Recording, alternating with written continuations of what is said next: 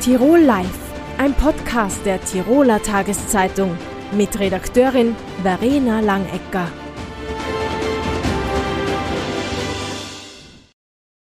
Herzlich willkommen, Tamara Stocker. Du bist Poetry Slammerin. Äh, das bedeutet, du präsentierst persönliche Texte auf der Bühne. Eigentlich heißt Poetry Slammen ja Dichterschlachten. Ist das das wirklich? Ja, hallo, mal danke für die Einladung zuallererst. Ähm, Dichterschlachten, das klingt schon sehr, sehr wild. Ähm, ganz so arg ist es nicht, auch wenn es natürlich durchaus sehr wortgewaltig zugeht auf unseren Bühnen. Ähm, ich würde es ein bisschen abschwächen und sagen, es ist ein Schlagabtausch mit Worten, eine sehr moderne Form des, ähm, der Poesie, ein performatives Wettlesen um die Gunst des Publikums. Und das Wort äh, DichterInnen-Wettstreit, das weckt aber auch oft falsche Erwartungen, weil es nicht nur darum geht, irgendwelche Gedichte da vorzulesen, sondern das ist ein sehr, sehr vielseitiges ähm, Format und man hat da stilistisch eigentlich keine Einschränkungen. Wie persönlich sind deine Texte? Schon sehr persönlich. Also ich gehe mit offenen Augen, offenen Ohren und offenem Herzen durch den Alltag und setze mich dann natürlich schriftlich mit dem Wahnsinn des Lebens auseinander. Und ja, ich probiere dann immer, das zu Papier zu bringen, was um mich herum so passiert. Und ja, darum sind meine Texte eigentlich schon immer sehr persönlich und haben immer ganz viel von mir auch dabei.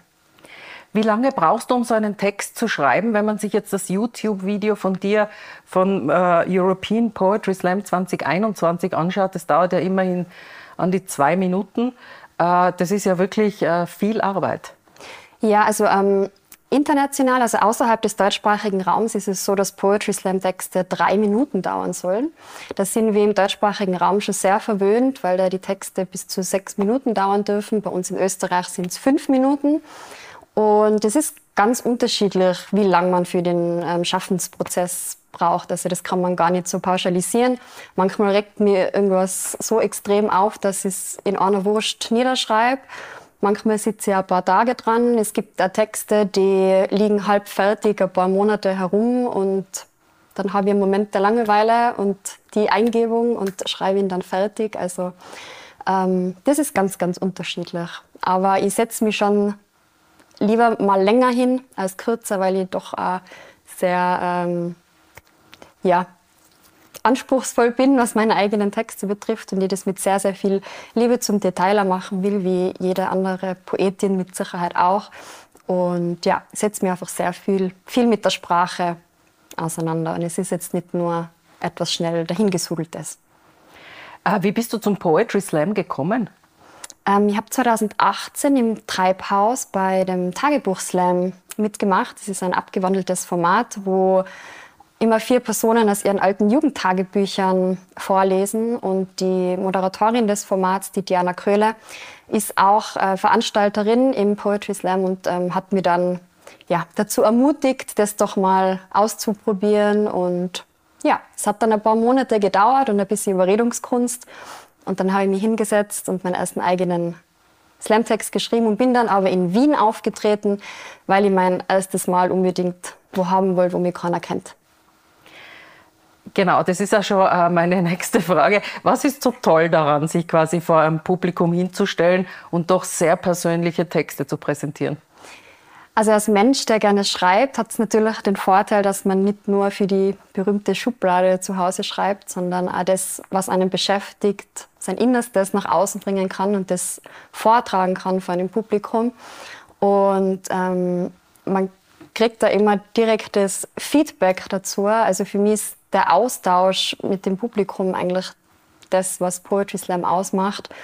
Es ist immer ein gemeinschaftliches Erlebnis. Es ist nie das Selbstgespräch, das ich da vor ein paar hundert Leuten auf der Bühne führe, sondern eigentlich immer ein Dialog mit dem Publikum. Und für mich ist das einfach total schön, da direkte Rückmeldungen zu kriegen oder auch nach einem Auftritt, wenn jemand herkommt und sagt, danke, dass du das zu Papier gebracht hast, danke, dass du das so gesagt hast, ähm, du sprichst mir aus dem Herzen. Und wenn das auch nur eine Person ist, die da am Ende des Abends zu mir kommt, dann hat es sich schon gelohnt, dass ich auf die Bühne gegangen bin.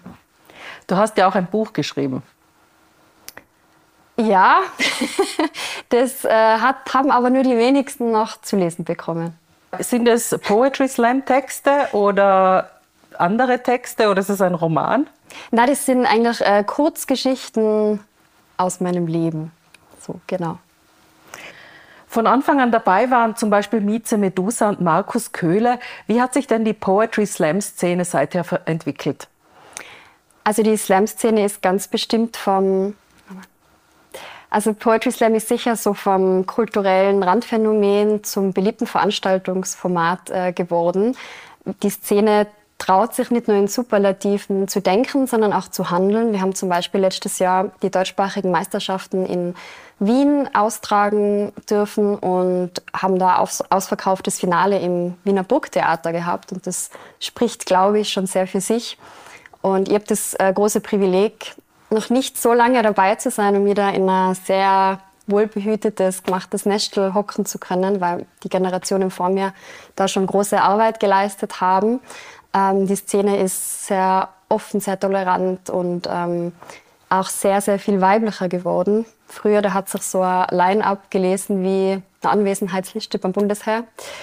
Und mittlerweile haben wir aber gerade in Tirol eine sehr, sehr starke weibliche Szene auch. Und das ist, finde ich, eine sehr, sehr tolle Entwicklung.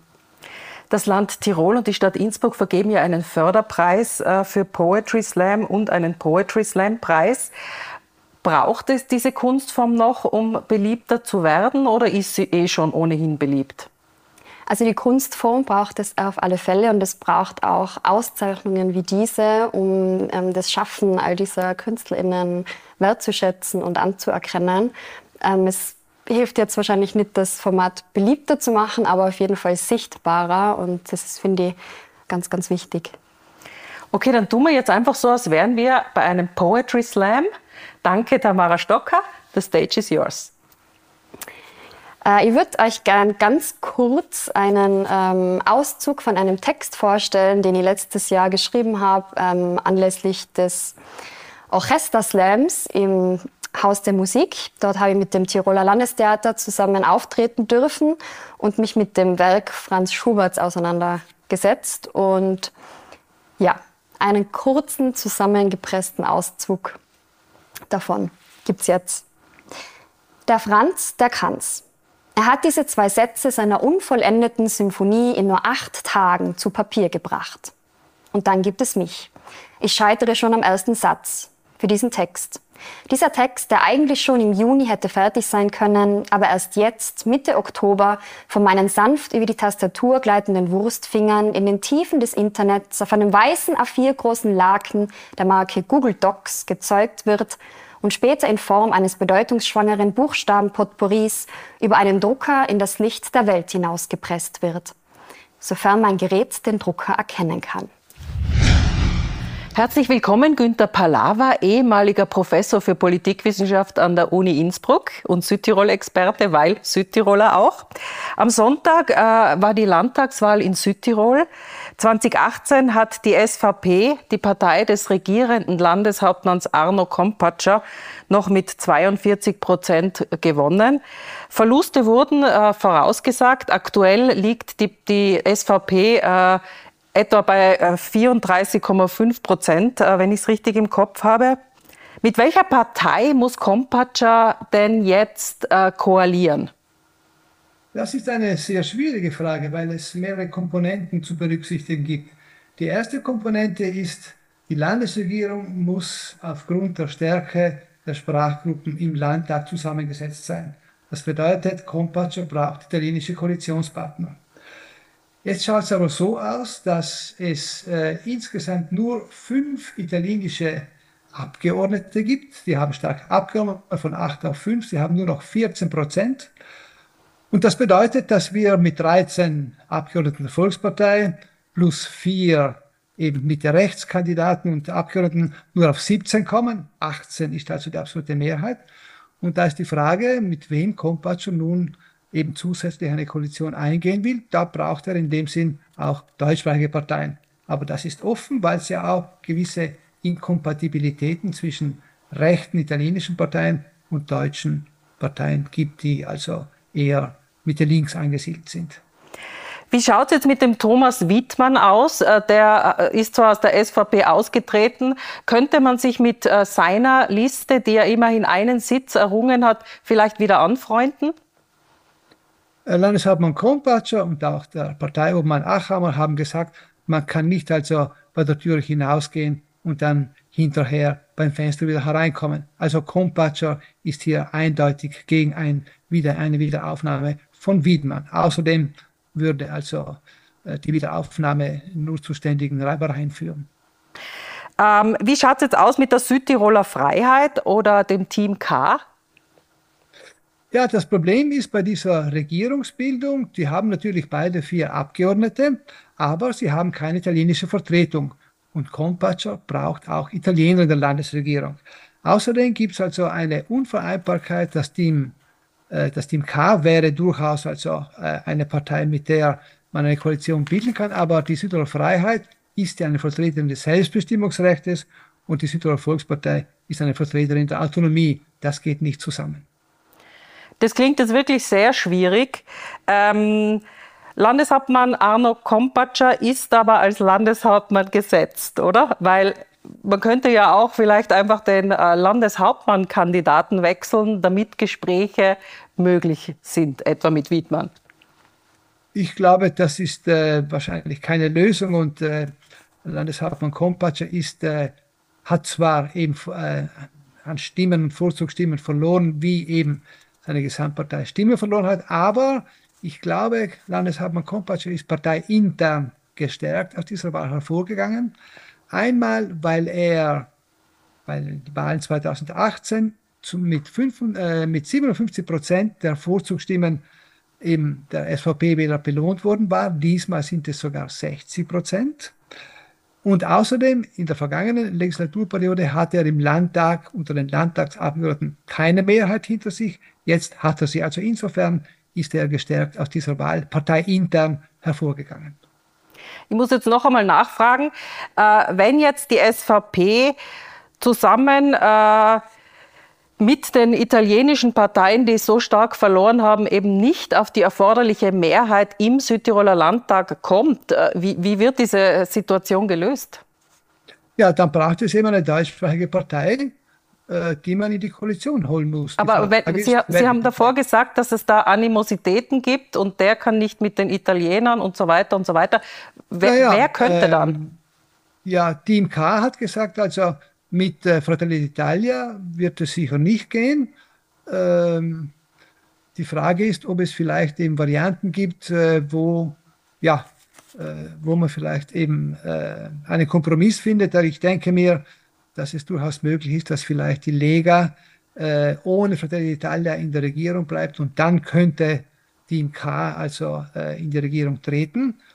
Aber das ist offen, wie gesagt. Das ist also eine unheimlich komplizierte Situation, auch weil es nicht nur zwei oder drei Parteien für eine Koalition braucht, sondern jetzt braucht es vier oder gar fünf Parteien.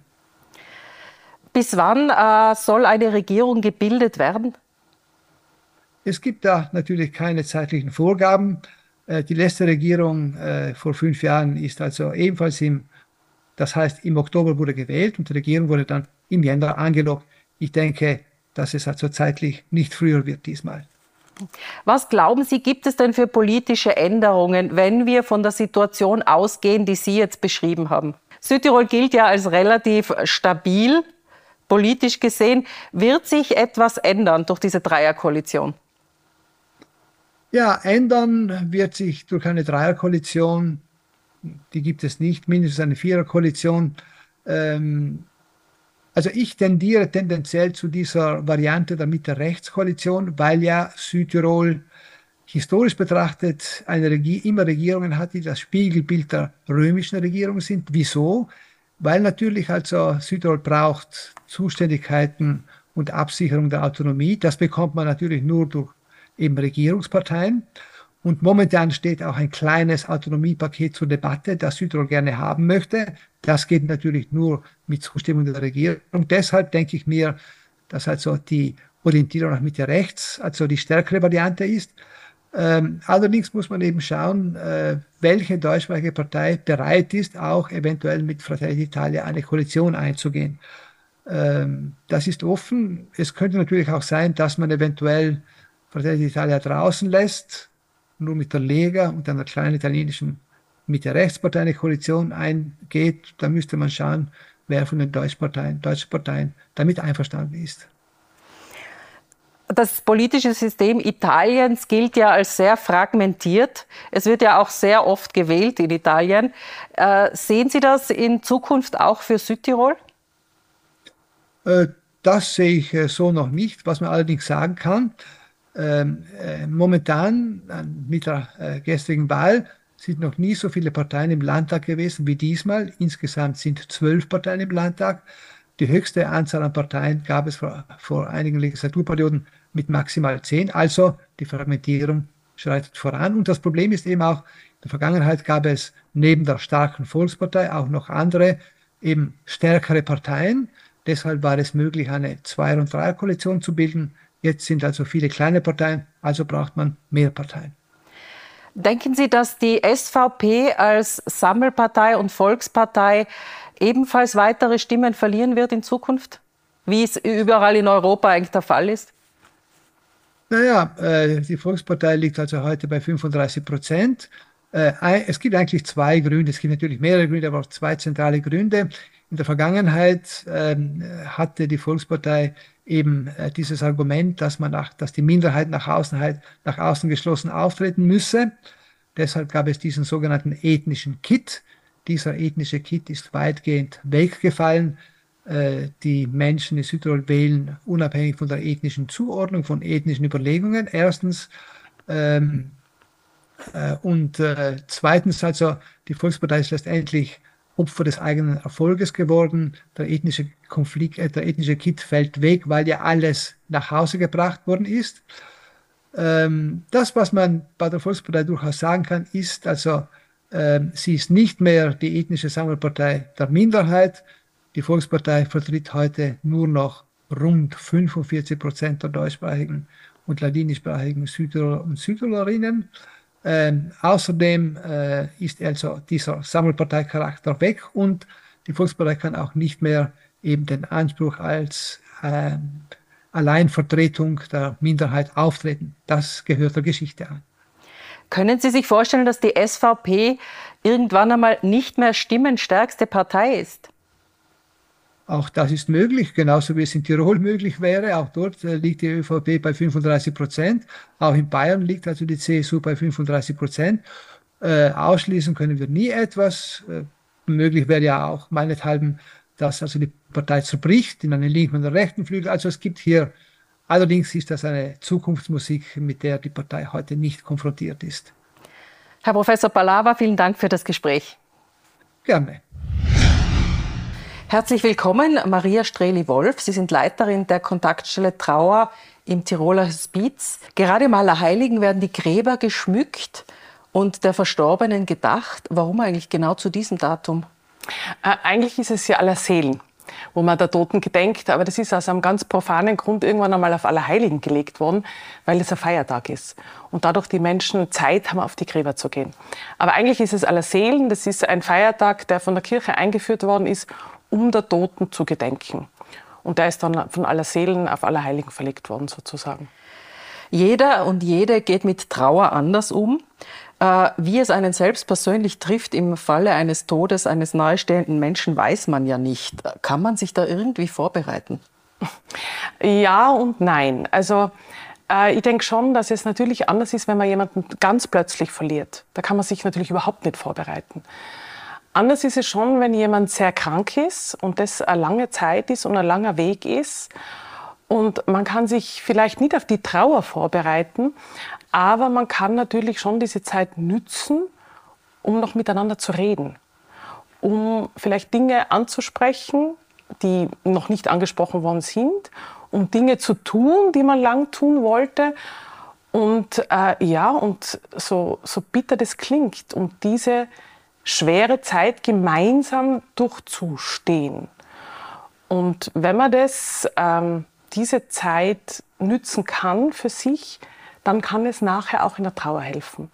Weil dann vielleicht ein Stück weniger kommt, hätte ich doch noch, warum haben wir nicht drüber geredet, was wirklich häufig ist. es ist ja auch total verständlich. Viele Menschen sagen, ich wollte es einfach nicht wahrhaben. Ich wollte es nicht wahrhaben, dass mein Mann, meine Frau, mein Kind stirbt. Das ist, glaube ich, zutiefst menschlich, dass das auch eine gesunde Form von Verdrängung ist. Und doch kann es so weit gehen, dass man die Realität komplett verleugnet, dass man einfach das, was da jetzt da ist, gar nicht wahrhaben will. Und dann kann es ja wohl sein, dass es nachher häufig so ist, bah, warum habe ich habe ich nicht noch das und das angesprochen? Warum haben wir das und das nicht noch getan?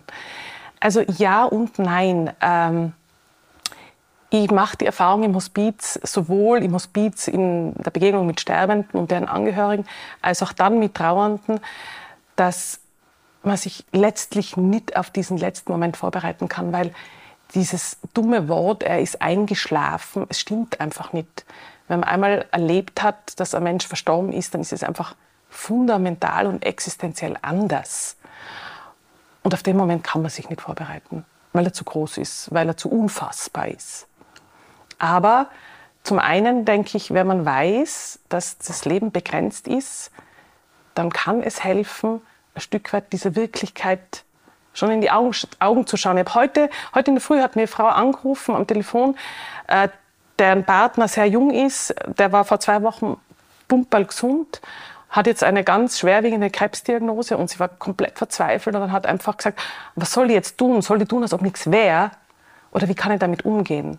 Und das ist wahrscheinlich ein Zwischending. Also tun, als ob nichts wäre, ist zum einen nicht gut und andererseits wird es gar nicht gehen, weil es ist ja da. Und zum anderen brauchen Menschen aber trotzdem so ein Hebstecken, ein Stück an Halt und eine, eine, eine gesunde Verdrängung, weil wir sonst nicht aushalten. Mhm. Also das klingt ja danach, als würde man schon vor dem Tod trauern, oder? Mhm. Wenn, wenn man so eine furchtbare Diagnose kriegt. Also, ja. mhm. Also es ist besser, ein bisschen zu verdrängen und nicht sich gleich mit der totalen Endlichkeit auseinanderzusetzen. Also ich glaube, es ist zutiefst menschlich, dass man einfach einmal das Prinzip Hoffnung, das ist einfach etwas, wir klammern uns an die Hoffnung und wir wollen, dass es gut ausgeht. Aber das ist auf der Pendelbewegung zwischen dem schon wissen, was da kommt und sich an die Hoffnung klammern. Und weil Sie gesagt haben, wir trauern vorher, ja, definitiv. Also die Frau, die mich heute angerufen hat, hat total geweint und war froh, sich einfach Luft zu machen, weil sie schon weiß, was vielleicht kommen wird. Auch wenn es, noch ist es nicht ganz entschieden, aber zumindest schwebt da was im Raum, was schon sehr bedrohlich ist und was einen Abschied bedeutet. Und das ist, ist ja das, wo wir trauern, wenn wir Abschied nehmen müssen, für immer, unwiderruflich. Mhm. Gibt es diese fünf Phasen der Trauer wirklich, von denen man immer wieder hört? Nein, also so in der Form gibt es nicht. Also das war, die, die Trauertheorie ist ja ein bisschen einhergegangen mit der Sterbeforschung. Die Kübler-Ross war da einer der ersten, die so die Sterbephasen beschrieben hat. Und da gab es dann so analoge Modelle zur Trauer, Trauerphasen. Also Trauer ist nicht ein Prozess, der irgendwie linear abläuft und dann hat man so seine Themen und Fragestellungen abgearbeitet.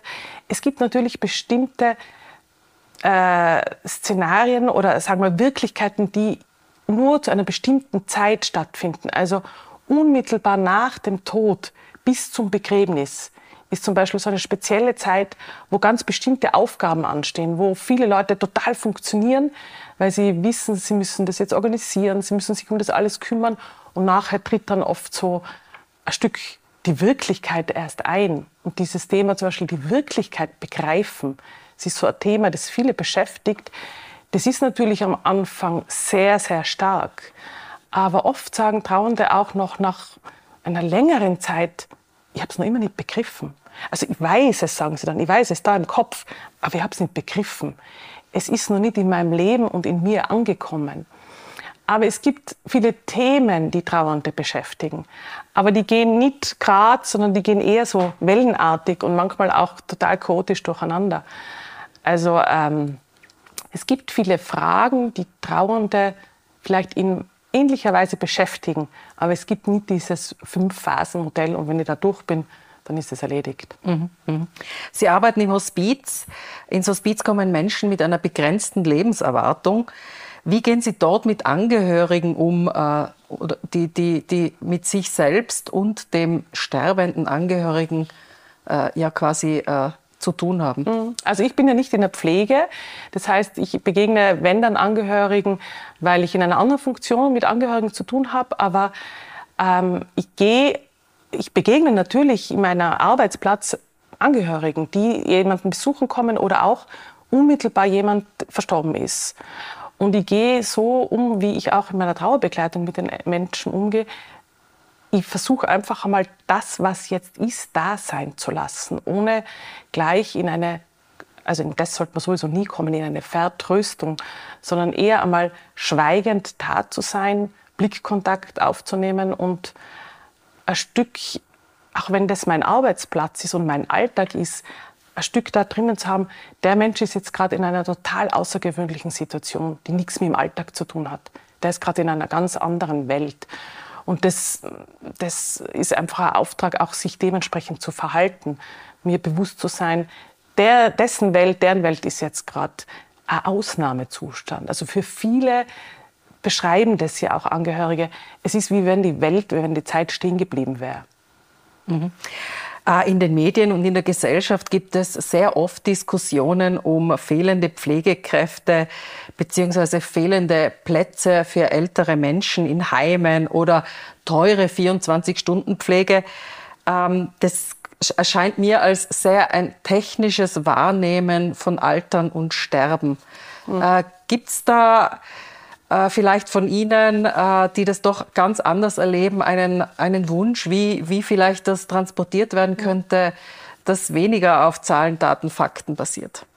Es ist ja irgendwo verständlich, oder? Weil, weil ich glaube, dass da die eigene Endlichkeit und der eigene Tod etwas so Unvorstellbares ist, dass es zum einen auch normal ist, dass wir das verdrängen und uns nicht so sehr damit so nah befassen wollen. Zum anderen, wie auch jetzt schon in dem Gespräch, glaube ich, ist es schon gut, immer wieder sich auch der eigenen Endlichkeit bewusst zu werden. Und wenn ich, wenn ich selber immer wieder mehr, hm, das kann mich auch betreffen, dann komme ich weg vom Technischen. Dann geht es plötzlich um mich als Mensch. Und das ist so unser Grundprinzip natürlich im Hospiz ist, dem Menschen zu begegnen. Als erstes steht nie auch die Diagnose im Raum, sondern wie geht es Ihnen jetzt? Was brauchen Sie? Was ist jetzt für Sie richtig?